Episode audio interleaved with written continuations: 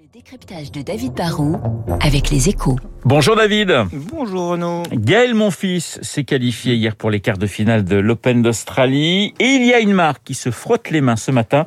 Eh bien, c'est Tartango, la griffe tennis de Décathlon. Bah oui, hein, c'est Nicole Buise, la, la, correspondante dans le Nord des Échos, qui nous raconte ce matin comment le premier Français au classement ATP a décidé d'une faire d'une marque qu'il faut dire est quand même plutôt bon marché et pas spécialement glamour, bah, son équipementier officiel depuis le début de l'année et pour 5 ans.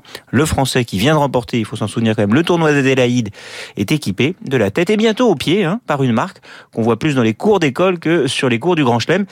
Et l'histoire est belle. Hein. Le, contrat entre mon fils et son précédent fournisseur de raquettes, le groupe Wilson, arrive à échéance. Le tennisman a donc testé six raquettes dans ce qu'on appelle des conditions à l'aveugle, c'est-à-dire il regarde la balle, mais il n'y a pas de marque apparente sur la raquette, et il a choisi celle qu'il préférait. Et comme c'était celle de Decathlon, bah, il a décidé de s'engager avec le groupe nordiste.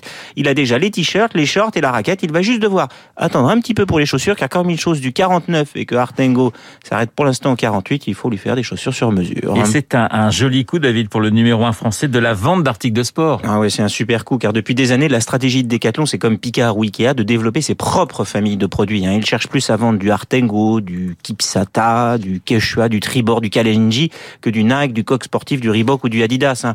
Et pour réussir ce pari qui permet de générer de, de, de meilleures marges tout en vendant moins cher car on ne reverse rien à un fournisseur extérieur, bah Decathlon a besoin de monter en gamme. Ils l'ont fait depuis des années en innovant, comme avec leur célèbre tente qui s'ouvre toute seule, qui sont parfois un peu plus dures à refermer, il faut le dire, ou bien leur, leur masque de plongée. Ça, David. Ouais. Après, il leur reste une autre marche à franchir hein, s'ils veulent devenir un peu plus tendance.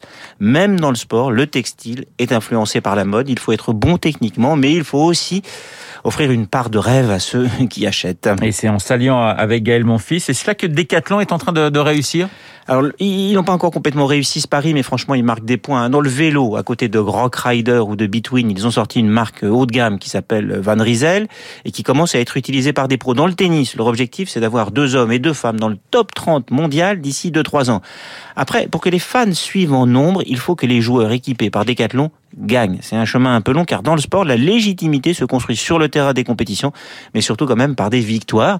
Mais Decathlon a aussi un autre atout, une carte secrète. Les raquettes de Gaël Monfils vont coûter deux fois moins cher que celles des autres champions. Cela pourrait pousser des jeunes à les tester. Et si, comme mon fils, bah, gagne des matchs avec, ils resteront peut-être fidèles à la marque du groupe Decathlon. Le décryptage de David Barrault sur l'antenne de Radio Classique. Dans une petite minute, le journal de 8 heures.